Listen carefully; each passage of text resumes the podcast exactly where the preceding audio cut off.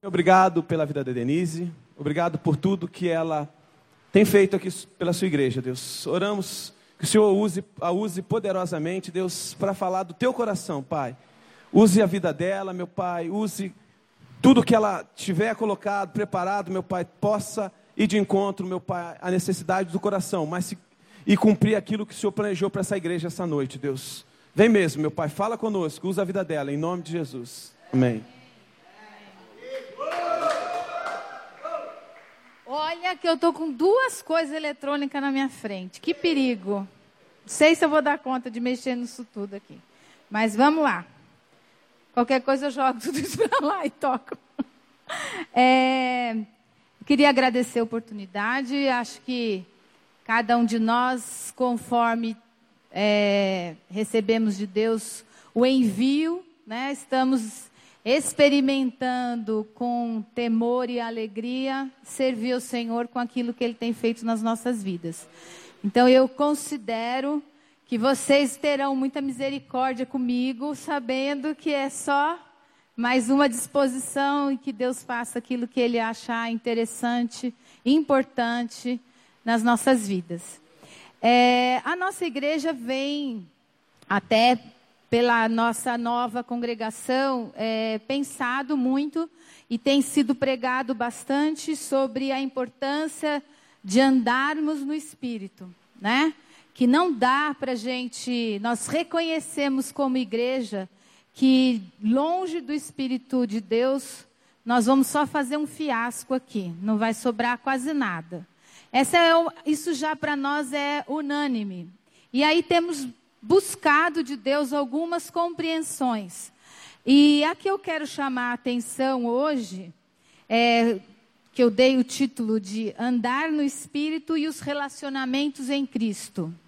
É, são muitos os frutos do Espírito na nossa vida, né? E muitos, uh, muitas das consequências das nossas práticas enquanto igrejas estão relacionadas à atuação do Espírito na nossa vida. E aí, uh, nós, eu queria focar especificamente na questão de como é que nós, cristãos, devemos nos relacionar na igreja. Então, eu quero primeiro agradecer visita, os visitantes, é, agradecer porque para nós é um prazer que vocês estejam aqui. É, espero em nome de Jesus que essa mensagem faça sentido para vocês, porque é uma mensagem que fala com quem é, tem buscado o Espírito Santo de Deus como seu, a sua força e a sua motriz, né? Então eu queria convidar vocês para ler Gálatas 5, 25 a 6, 5. Não sei o que, que fica mais fácil eu ler assim, fica feio eu ler para vocês de costa, porque eu acho que eu enxergo melhor. Essa é a nova versão transformadora, né? Uma vez que vivemos pelo Espírito, sigamos a direção do Espírito de Deus em todas as áreas da nossa vida. Primeira dica: é para tudo. Todas as áreas da nossa vida têm alguma conexão com a atuação de Deus em você. Então você tem que ficar atento. Tem alguma área da sua vida que Deus está fora? Não devia. Nenhuma. Nenhuma, tá certo? Então, já aprendemos 25, já tiramos da frente. Essa é lição para mim também, então eu estou aprendendo aqui com vocês. A segunda, não nos tornemos orgulhosos, provocando e invejando uns aos outros.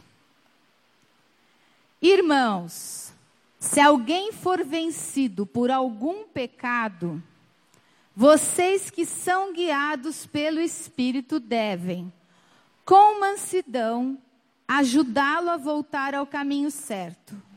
E cada um cuide para não ser tentado. Ajudem a levar os fardos uns dos outros e obedeçam deste modo à lei de Cristo. Se vocês se consideram importantes demais para ajudar os outros, estão apenas enganando a si mesmos. Cada um preste muita atenção em seu trabalho, pois então terá a satisfação de havê-lo feito bem e não precisará se comparar com os outros. Porque cada um de nós é responsável pela própria conduta. Eu vou orar de novo, tá bom, pastor? Pode? Deus, eu te agradeço, porque a tua palavra é muito maior que a gente e o teu Santo Espírito nos conduz à verdade. Por isso eu te peço agora, em nome de Jesus, que o Senhor venha com a sua verdade sobre nós, para que sejamos uma igreja forte, uma igreja que te ame e te obedeça, ó Pai. Em nome de Jesus. Amém. É, ih, apagou? E funciona assim? Como é que faz agora aqui? Meu Deus, a parte de baixo você falou que era para ficar lá embaixo? Não sei fazer ligar isso aqui. Ah, será que liga assim? Gente, isso é uma novidade da minha vida. Eu não sei, apaga. E toda vez que apagar, eu vou ter que apertar em cima? É, né? Então tá bom, irmão. Bom, o objetivo da nossa conversa hoje é entender que andar no espírito tem implicações diretas nos relacionamentos cristãos. Uh, em Gálatas 5, eu não sei quantos de vocês já leram a carta inteira, a gente já falou isso aqui, que carta é para ler do começo ao fim, né? Eu vou cometer um pecado e vou, vou, vou pegar só um pedacinho, mas é importantíssimo que você saia daqui hoje, vá para casa e leia de carreirinha de 1 tá, a 6, que é fundamental que você leia a carta inteira, para fazer conexão com tudo que eu vou falar. É, a primeira questão é que Paulo, ele escreve uma carta normalmente para uma cidade. Nesse caso, é para uma região inteira, para um conjunto de, de igrejas que ficavam na Galácia. E Paulo estava sendo confrontado é, pelos judaizantes. Judaizantes eram aqueles que forçavam a barra entre os cristãos, querendo que os cristãos é, seguissem as leis de Moisés. E aí vai até que eles começam a dizer: olha, crente mesmo, bom, de verdade, é aquele que faz circuncisão. Pode fazer qualquer porcaria, não fizer circuncisão, está fora. Esse era um pouco o debate que vinha naquele tempo. E tinha uma pressão muito grande para desautorizar Paulo como apóstolo, porque ele não legitimava a lei de Moisés e sim a lei de Cristo. E isso é muito interessante, acho que todo mundo precisa uma hora gastar um tempo para entender essa, esse, esse confronto existente entre a discussão dos que eram favoráveis ao cumprimento da lei como a coisa mais importante e aqueles que entendiam a liberdade em Cristo Jesus. A liberdade em relação à lei. Mas isso é para outro dia, para outro domingo. Mas eu só queria localizar vocês, porque senão parece que fica uma conversa meio de louco, né? Bom, mas entendido isso, Paulo, quando chega no capítulo 5, ele começa a dizer que o conflito cristão entre a carne e o espírito, carne é um outro conceito que Paulo desenvolve muito, dizendo que tudo aquilo que a gente obedece, que é o nosso instinto natural, que é aquilo que eu faço sem depender de Deus, ele chama isso de carne. Estou simplificando, mas é isso. Então, quando eu obedeço à carne, é quando eu faço aquilo que eu quero. Tão somente. Sem considerar o que Deus fala, o que Deus ensina e o que Deus quer comigo. Tá claro, gente? Tá, tô falando alguma coisa, tá? Então, ele tá no capítulo 5, ele vai falar sobre isso, sobre essa guerra, sobre esse conflito que existe entre a carne, ou seja, fazer aquilo que é a minha vontade e andar no espírito, que é se submeter à ação, à atuação, à vontade de Deus. Feito? Então esse era o debate e esse era, e ele diz que e aí tem aquelas duas listas, né? A lista das obras da carne, que é um monte de coisa feia. Vai lá ler, você vai, você vai se achar nela, com certeza. Não é uma, essa essa essa daí um dia foi nossa, mas a gente lembra dela e por isso a gente precisa do Espírito Santo de Deus para esquecer, mas ela tá lá, ó, latente. E a gente, o nosso trabalho cristão é se esforçar com disciplina e com desejo amoroso da atuação de Deus para que isso não nos domine. Tá certo? E aí ele vai nessa, nessa parte da carta dizer que ele e, os, os, e o caminho da vitória entre as duas, eu vou ler porque senão eu fico, a gente vai até amanhã aqui. O caminho da vitória por meio da crucificação da carne e andar no espírito. Então ele vai começar a dizer: para você vencer essa luta, você tem que crucificar a carne, que é aquele monte de coisa feia, colocar lá na cruz e de lá não tirar. De lá não tirar. Porque toda vez que você vai lá e arranca um preguinho, vem junto as coisas que você quer fazer, dá ruim. Não dá certo. E Paulo diz: olha, para você poder vencer esse conflito, você tem que deixar a carne crucificada e andar, buscar, se alimentar do espírito. No texto que nós lemos, Paulo descreve um dos resultados práticos dessa vitória. Por que, que eu quero dizer isso, gente? Trata dos nossos relacionamentos. Não é natural que esse monte de gente que está aqui hoje, que se conhece mais ou menos, que passa a conviver, tenha uma vida autêntica cristã. Se a gente achar isso, a gente não entende que isso aqui é resultado do Espírito Santo atuando em nós. Porque eu talvez não escolher, escolheria estar aqui. Sim, eu tenho outras, outras opções, vocês têm outras opções, vocês têm outros amigos, mas o que é que nos faz andar juntos? Esse é o propósito de Deus para a igreja.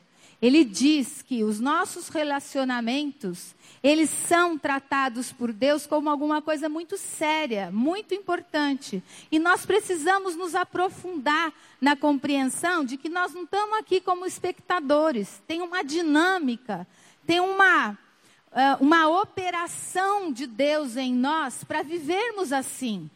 Isso não é só uma, uma cultura cristã, uma cultura que no domingo a gente chega, uma pessoa canta, outra pessoa fala da, da, da, do dízimo, depois vem outro dar um testemunho, aí um hora. Não, não, gente, a gente não está aqui para fazer isso um ritual.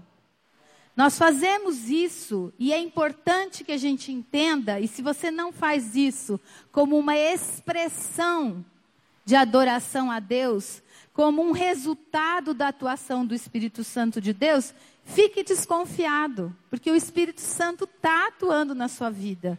E Ele quer que cada dia mais você perceba o quanto esses relacionamentos são produtores da presença de Deus em nós. São produtores de crescimento, são produtores de vitória contra o mundo, a carne e o diabo. Essa é a, a vamos dizer assim, uma das orientações mais fortes de Paulo. É, em Efésios 5, 18 a 21, você consegue achar? Eu esqueci de passar essa cola para você. Eu, eu, nunca usei esse negócio lá, e aí eu fiquei meio assim. Bom, mas em Efésios, já que é. Eu, em Efésios diz assim: que se. Uh, oi, você achou? Efésios, Efésios 5, 18, 21, não tem? É, então. Eu achei que você estava. Não, então tá bom. Então você acha, por favor. Paulo vai fazer a mesma comparação. E nós já conversamos sobre isso na igreja quando a gente é, insistiu para que todo mundo estude a carta de Efésios. Porque a carta de Efésios também nos dá essa conotação da importância da gente andar no espírito como um fortalecimento para as nossas vidas. Efésios 5, 18 a 21. Ah, porque apaga ali. Posso ler? É no 6, é no 5.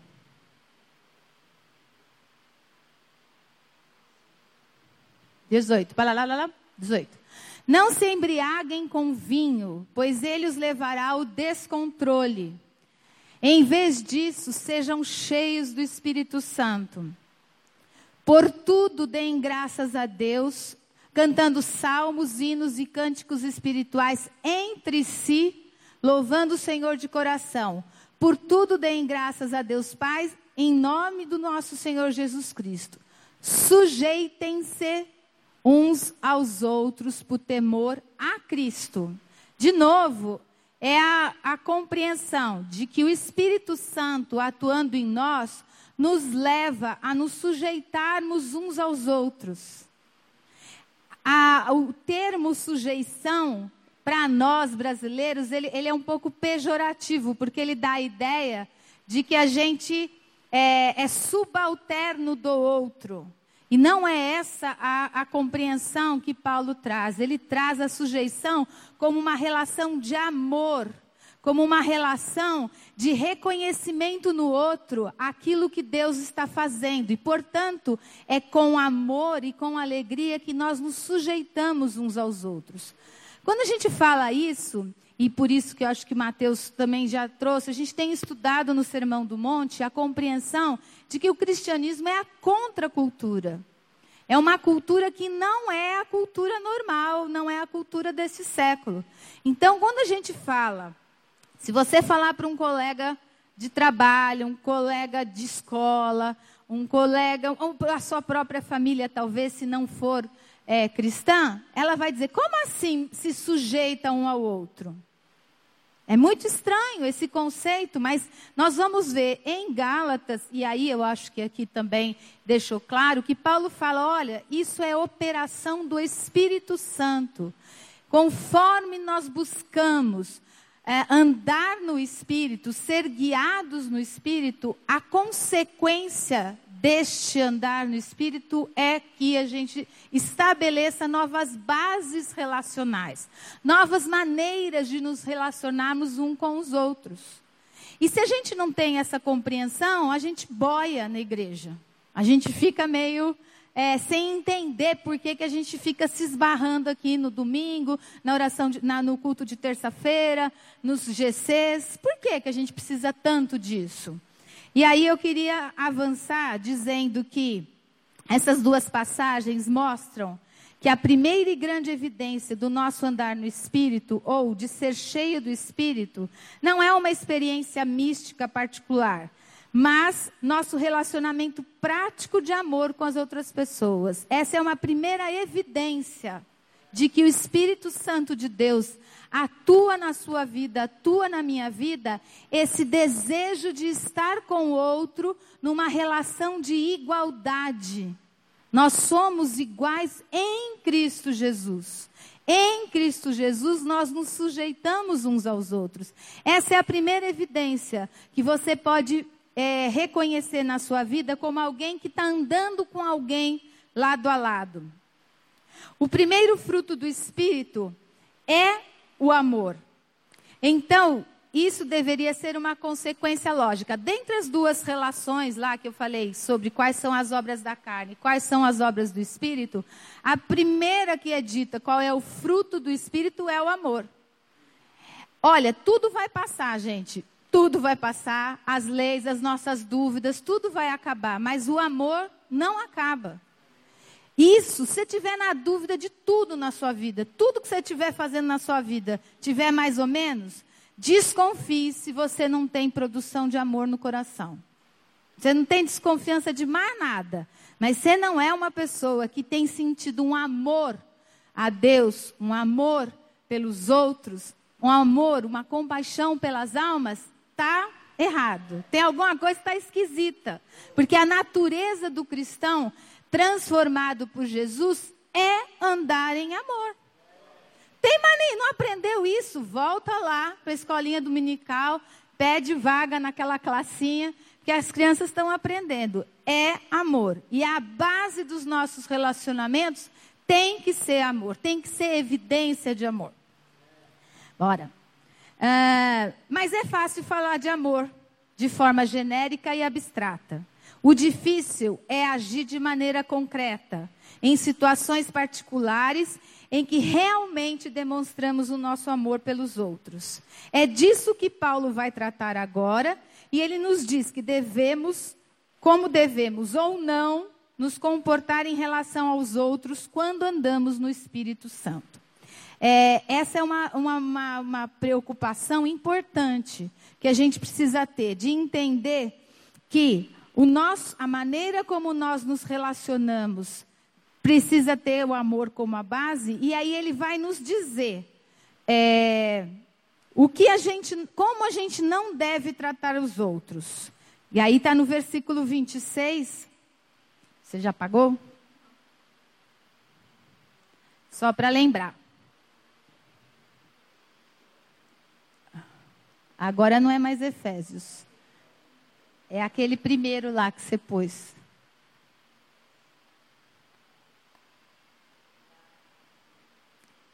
Isso. Olha lá. Fica firme aí, que tem mais susto. Fica atenta. Comigo, cada mergulho é um flash. É, não nos tornemos orgulhosos, provocando e invejando uns aos outros. Ah, o 25 a gente já entendeu. Que se nós andamos no Espírito, não tem nada que fica de fora.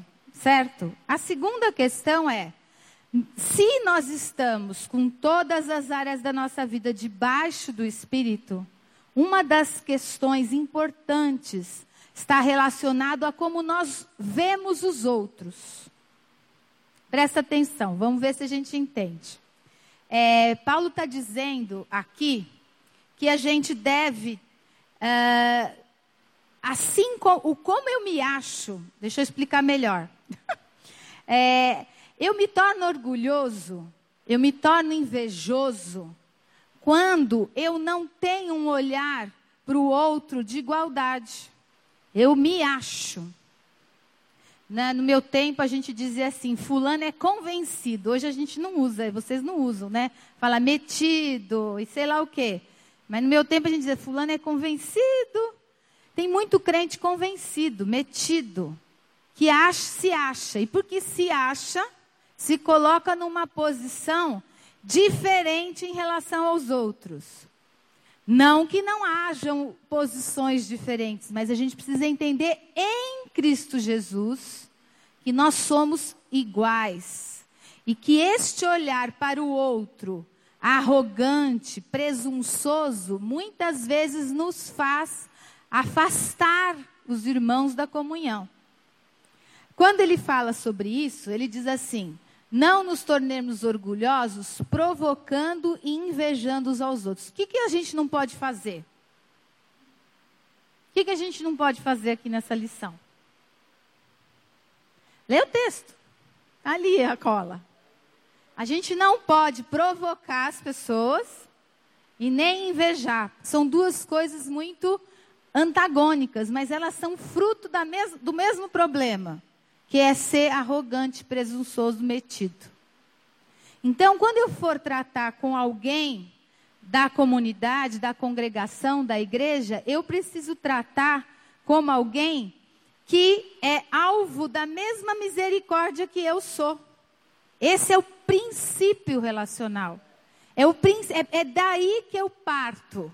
Então eu não vou chegar aqui, Mariana está lá, né, falando assim, Mariana, você até agora não deu conta da sua vida, Mariana? O que, que é isso? Eu já estou andando com você há tanto tempo e você fica nessa preguiça. Parâmetros é a Denise.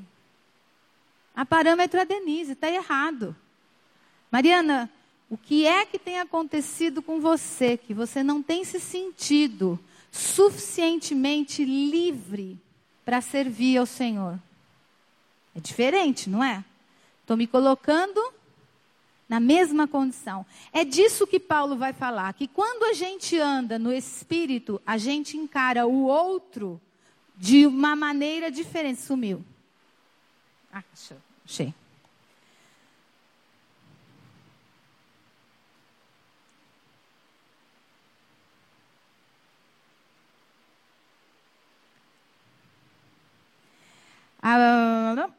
Quando nós somos arrogantes, metidos, snobs e gargantas, os nossos relacionamentos estão condenados a serem envenenados. Isso é na igreja, é no trabalho, é com o namorado, é com o marido, é por aí. Começou a se achar, achar que tem que ditar a vida do outro, vai dar mal, vai envenenar. Se nos considerarmos superiores às pessoas, nós as desafiamos, provocamos para uma disputa pois queremos que conheçam e sintam e percebam que nós somos superiores. Na verdade, quando a gente é assim, nós somos. É, é uma maneira da gente se proteger, de não mostrar a sua fragilidade. E é isso que a gente tem que entender: que em Cristo, a gente não precisa mais se esconder de santo, bancar o perfeito, nada disso.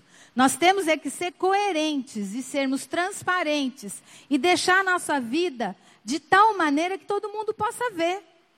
Não adianta nada eu, faz, eu, eu me esforçar para ter uma aparência de santa e não ser.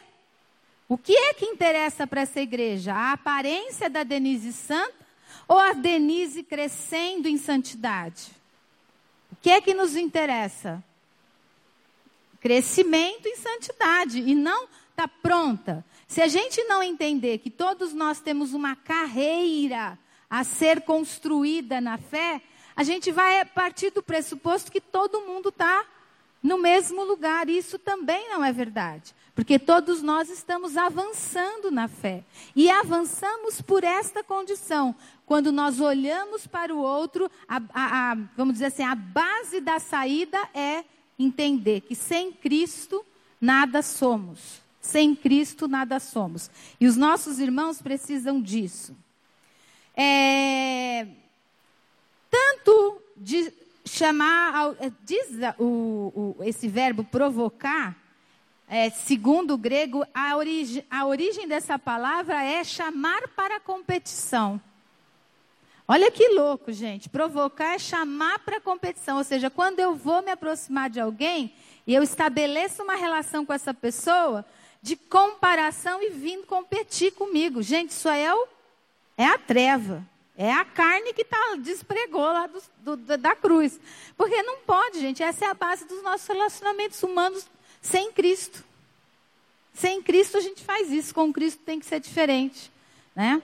E aí a gente precisa ser diferente não por causa do nosso esforço, mas porque a gente se submete ao Espírito Santo. É resultado da nossa relação com o Espírito Santo.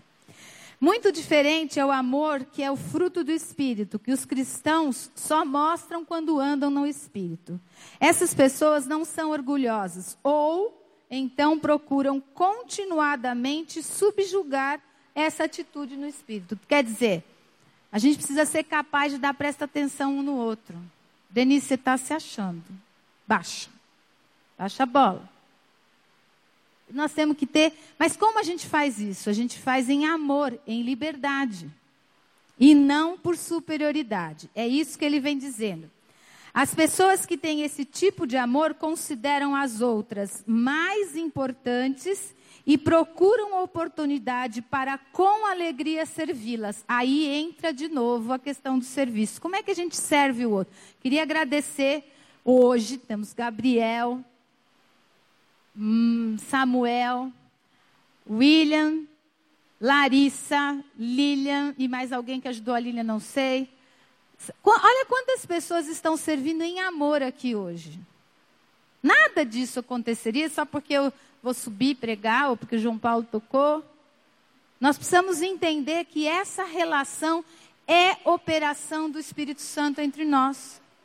É, e isso tudo é importante. Cada detalhe de cada pessoa que vem aqui agir, atuar com alegria em servir a quem? Ao outro para adorar a Deus. Então, essa relação horizontal é fundamental para o crescimento da nossa igreja, para um crescimento de gente saudável. Precisamos entender isso, porque senão nós não vamos avançar.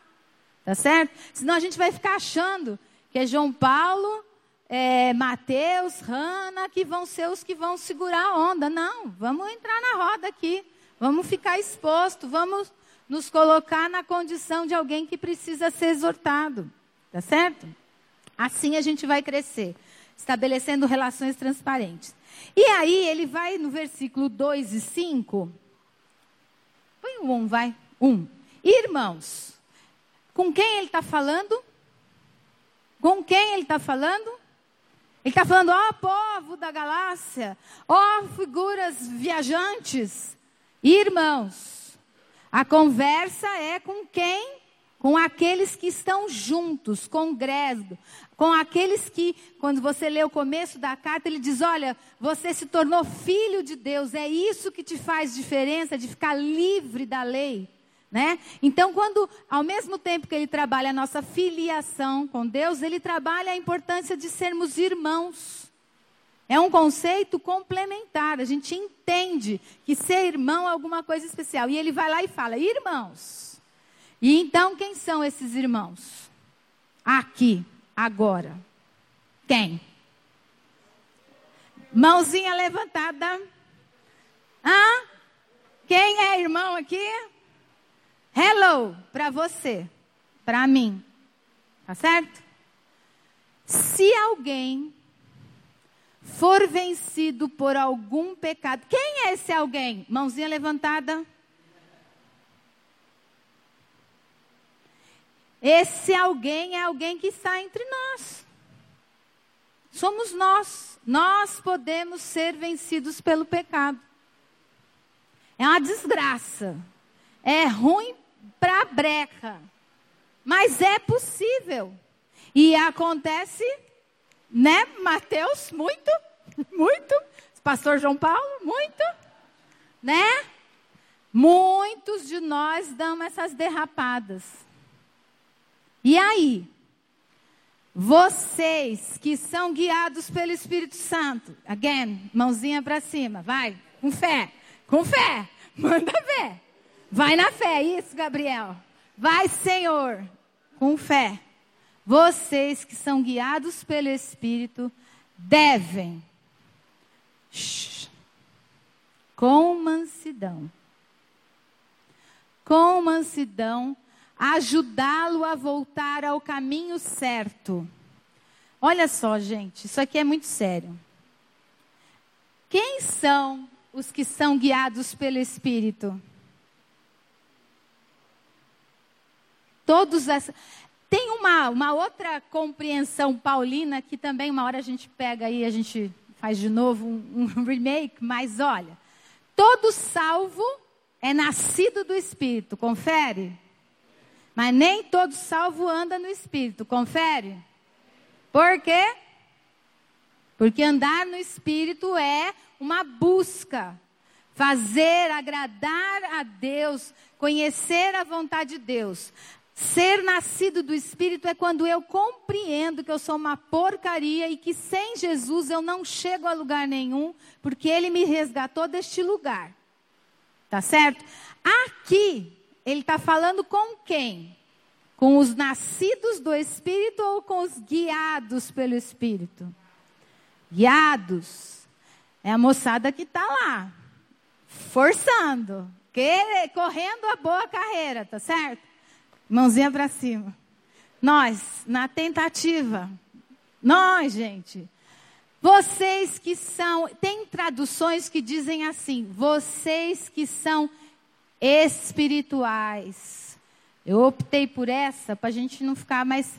Mas quem são os espirituais? Paulo chama, são aqueles cristãos amadurecidos.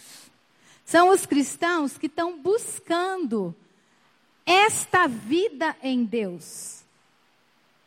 Então ele está dizendo: olha, se você, cristão, que está na trilha, que está no esforço, que está buscando a Deus, percebe alguém na caminhada derrapar, dar um pinote, cair com as quatro para cima, o que, que nós temos que fazer?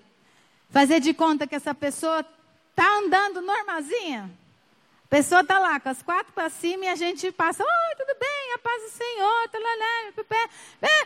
com a liturgia toda completa. Não está nem aí com a pessoa com as patinhas para cima. De quem é essa responsabilidade? É do pastor? É dos diáconos? Não. é de quem se importa com o outro. E prestem bem atenção, gente, não é uma questão de dar pito no outro, dar lição de moral no outro. Qual é o trabalho que aqueles que são guiados pelo Espírito devem fazer?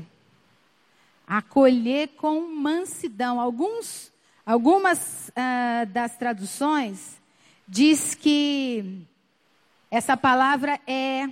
Deixa eu ver se está certo aqui. Não, não é nessa ainda. Calma, Denise. Quanto tempo? Hã? Falta 10 ou tenho mais 10? Tem mais 10. Então tá bom, vamos adiantar. É, mesma coisa, né? Português.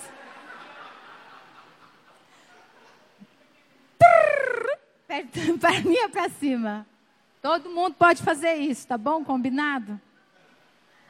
Irmãos, se você for vencido por pecado, vocês que são guiados devem com mansidão ajudá-lo a voltar ao caminho certo. Tem uma tradução que diz: devem restaurá-lo com mansidão. E esse verbo é muito interessante, gente, porque esse diz assim, é o termo usado para juntar ossos fraturados, ossos fraturados, redes rasgadas, e a outra, não me lembro. Ah! A juntar rivais. Olha que louco. Não posso confiar na minha memória, não. Porque o meu download é mais lerdo que isso aqui. Mas é isso, restaurar alguém nessa condição. É colocar uma atadura, como é que chama o negócio que põe assim? É, gesso, mas não, tem um nome mais chique agora tala, né? É colocar a tala nessa pessoa que deu um pinote, capotou, e precisa ser tratada, precisa ser cuidada. Pra, com que objetivo? Para que ela volte ao caminho certo. Isso, gente, é o nosso cotidiano. A gente precisa estar atento com quem anda com a gente, para com mansidão fazer isso. E tem mais. Quando vocês estudaram o Sermão do Monte, as bem-aventuranças, quem eram os mansos? Vai, Delcinho. Quem são os mansos? Quem são os mansos, gente? São aqueles.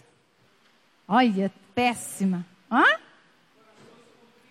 Corações contritos, que mais? São aqueles que reconhecem que não tem mais como guerrear com nada. Eles entregam tudo para Deus, porque eles se reconhecem em Cristo fracos. Então eles não se sentem fortes para guerrear. Só quem é guiado pelo Espírito é manso. Mesmo que seja meio agitado, que nem eu, assim, meio. Hum, né? Tem uns que não vale a pena tomar café, que a gente tem medo, né? Né? Né?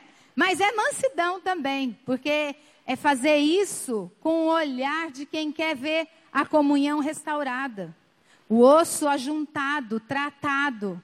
Essa é a nossa preocupação. A gente tem que se preocupar com aqueles que derraparam, com uma preocupação terapêutica, curativa. E aí ele vai dizendo assim: é,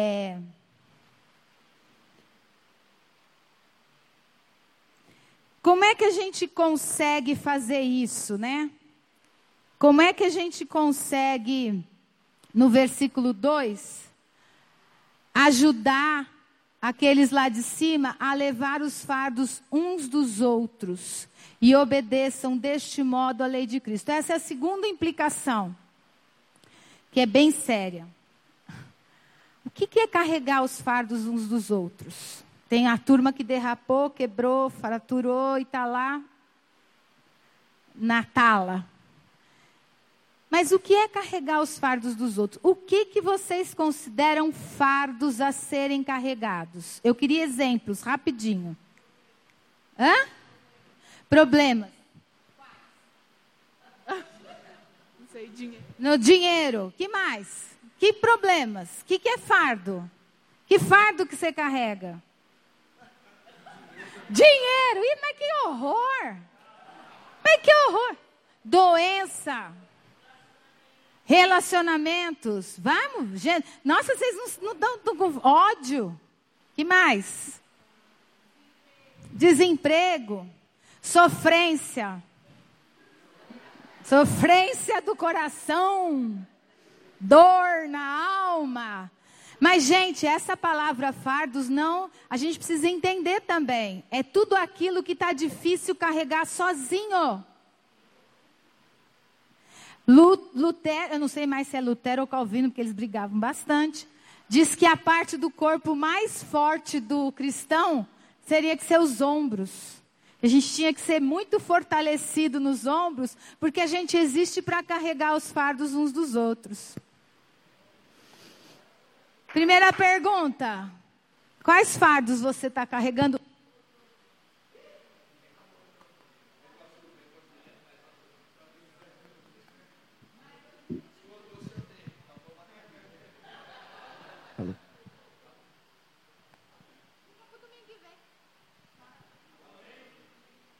Acaba, a gente faz mais domingo que vem, pronto.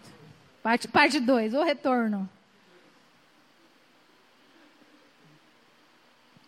É, todos temos fardos e Deus não deseja que levemos sozinhos os fardos. Essa é a lição importante.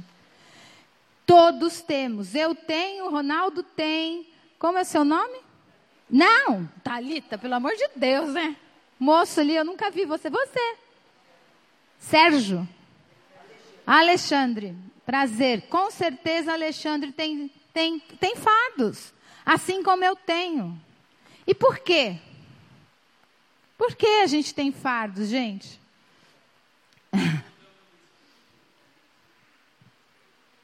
Fala alto, Li. Fala ali. Porque nós somos humanos dependentes de Deus, senão nós seríamos super crentes. Nós não somos super-heróis. Nós somos humanos dependentes uns dos outros e do Espírito Santo. A gente precisa entender isso. Então, todos nós temos fardos. E Deus não quer que a gente carregue sozinho. Não dá. Eu quero saber, vocês hoje vão precisar contar para alguém aí. Porque nós estamos com certeza carregando fardos.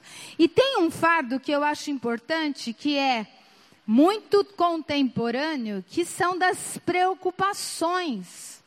Que a gente se ocupa antecipadamente com as coisas, né? Preocupações. A gente se ocupa antes da coisa acontecer, a gente já está. Porque eu vou casar, porque eu não vou casar, porque eu vou ter filho, mas filho vai na escola. A gente começa. E aí, a gente precisa sentar do lado de alguém que seja espiritual, amadurecido e comece a compartilhar as, as coisas que estão pesadas. João Paulo, você é jovem, você precisa dar o seu fardo para alguém carregar. Não olhe para o tadinho do João Paulo tão pequenininho assim, né, João Paulo? Poupem o João Paulo, a tia. Não, mas eu, quando estava pensando nisso, eu pensei, gente, será que o João Paulo se percebe como alguém que precisa dividir os fardos dele? Ele é o mais jovem, talvez, aqui, tirando a Sara e a Mari. Não é? Ah, Hugo. Hugo também. Tem outras, outros fardos. Tem o fardo das dúvidas. A gente não considera que foi, Lê. Você fez assim? Ah, ela está entre os mais novos. Entre os mentirosos também. Com mansidão eu estou lembrando a você que mentira é pecado. Olha, a gente tem uma. Volta aqui, comigo. Olha aqui. Tem uma outra coisa que é fundamental a gente entender que é fardo, que são as nossas dúvidas. Quem aqui acha que virou o oráculo, o Google de Deus, da vida cristã?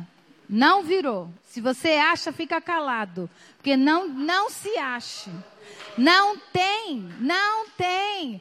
Se eu colocar a minha lista, ela é maior do que a das obras da carne. A lista de dúvidas que eu tenho. E eu tenho 57 anos, gente, me converti perto dos 17 e tem muita coisa ainda que eu estou precisando resolver com Deus. Mas nem por isso eu larguei o arado, certo? A gente pode caminhar na fé, na igreja, firme e forte, mas precisa dividir com os irmãos as suas dúvidas, as suas questões, as suas inquietações. Não é só tô pobre, tô rico, tô preciso ser não sei o quê, novo emprego, falta emprego. Não, tem umas coisas que são da nossa emocionalidade, que da nossa intelectualidade, que são questões que fazem diferença para nós. E a gente precisa dividir isso com os irmãos. Esse é o pressuposto de uma igreja fortalecida, que usa o ombro um do outro para ajudar a caminhar na fé. Então, aqui eu tenho certeza que esta igreja não pretende que tenha super crente. A gente pretende que tenham pessoas que sejam transparentes, que sejam livres para serem sujeitas uns aos outros, para que os outros nos instruam naquilo que eu não estou dando conta sozinha. E não é para dar conta sozinha, não é. Para dar conta com o outro, com a igreja. Então, esse é um, um finalizando. Ah, queria dizer, por exemplo, Han, olha como, eu nem percebi que foi super espiritual. A Hanna leu o texto que eu ia ler aqui. Quando, só que ela usou no 2 Coríntios 7, 5 e 6, qual é a, a, a, a dica de Paulo? Paulo estava super triste, como ela falou. Estava muito triste e estava orando para Deus que ele precisava de um consolo. E ele fala, esse aqui está escrito aqui, olha só, vou ler. Pois quando chegamos à Macedônia, não tivemos nenhum descanso. Fomos atribulados de todas formas. Olha, gente, era de todo jeito, por cima, por baixo, do lado, tomando pancada. Conflitos externos, temores internos, a tal das dúvidas, dos problemas. Deus, porém, olha que lindo isso, gente. Deus, porém, que consola os abatidos, consolou-nos com a chegada de Tito Oh! E não apenas com a vinda dele, mas também com a consolação que vocês lhe deram. Ele nos falou da saudade, da tristeza, da preocupação de vocês por mim, de modo que a minha alegria se tornou ainda maior. Qual foi o consolo de Paulo? Foi alguma coisa que não seja a presença de um irmão chegando e trazendo as boas novas? Esse é o consolo de Deus. Se revela o nosso sustentador através um dos outros. Uns dos outros. Porque nós temos sim que depositar os nossos fardos em Jesus? Sim. Ele é suficiente para carregar os nossos pecados, as nossas dores e tudo mais? Sim. Entretanto, ele nos colocou no seu corpo para que de uma forma completamente diferente do que tem no mundo, a gente crescesse, caminhasse em amor, em mansidão, superando as nossas dificuldades. É, e aí eu acho que para terminar mesmo, a gente fica com duas coisas. Quem é que deve fazer? São aqueles que vivem no Espírito, que são amadurecidos, que têm buscado sinceramente a, a, a face de Deus. Todos os cristãos deveriam estar nessa condição, mas infelizmente alguns estão nascidos do Espírito, mas não andam no Espírito. A evidência é a relação. Você, como que deve ser feito? Com mansidão, porque a gente precisa ter muito cuidado para que a gente perceba. Eu só sou mansa com o outro quando eu tenho noção da minha fraqueza. Eu só consigo ser, é, detesto essa palavra empática, mas eu só consigo ser próxima do outro quando eu tenho noção da minha condição de fraca. Porque eu sou tentada, porque eu também sofro, e imagino que você também sofre. Eu não espero que você seja diferente. Entretanto, eu me disponho para andar com você. Eu me disponho para, junto com você, buscar a Deus, para nós sermos mais fortes na presença de Deus. Porque senão, gente, a gente ia virar monge, né? Ia salvou acha uma caverninha, fica lá quietinho, parará, parará, parará, parará, parará, parará, parará, e acabou. Não, não é acabou. Crente, igreja pressupõe relacionamento. Relacionamentos inspirados pelo Espírito Santo. Bom, e aí a conclusão é: se nós andamos no Espírito, como, com quem nós temos dividido as nossas dificuldades? Com quem que fardos eu tenho procurado sustentar dos meus irmãos. Então são duas coisas. Quem, com quem eu divido a minha vida? Para e pensa agora. Põe aí, acha lá, né? Aquela minha questão, com quem eu estou dividindo? Só no quarto escuro, com a porta fechada? Legal, bom, vai na tua fé, mas precisa ter alguém para andar junto. E se você está na tua, nem aí com os outros, dane-se se o bicho está derrapado com as pernas para cima, também presta atenção. Também está errado, também está esquisito. Porque eu tenho que me incomodar. Eu preciso me incomodar com aquele anda comigo que derrapou e está com as pernas para cima. Se você está andando sozinho, nem dividindo o obre, nem preocupado com alguém, ora e entrega para Jesus. Está precisando. Está precisando andar no Espírito. Amém? Quem quiser orar, agora é o pastor que vai fazer oração? Mateus? Quem é Mateus? Não, é que eles me falaram que que eu falar. É, a minha parte era essa. Ah, tá bom. Entendi errado, entendi errado. Eu vou orar. Vamos entrar, ficar de pé e orar? Senhor Jesus, nós te agradecemos muitíssimo porque a sua palavra é clara. E mesmo a gente que é limitado conhece, consegue entender. Mas nós te agradecemos pelo teu Santo Espírito que nos revela a sua vontade.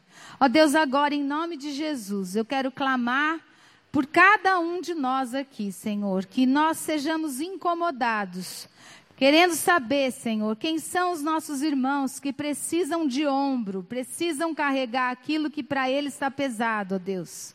E também, Senhor, move o nosso coração a dividir com os nossos irmãos as nossas questões, ó Pai. Faz desse ambiente, Senhor, faz dessa igreja um lugar de transparência, de verdade, onde ninguém tem que fingir o que não é, Senhor. Mas todos olhem para Jesus, porque em Cristo nós temos a verdadeira superação das nossas questões. Eu te peço, ó Pai, em nome de Jesus, que o Senhor nos abençoe esta semana, para a tua honra e para a tua glória. Amém.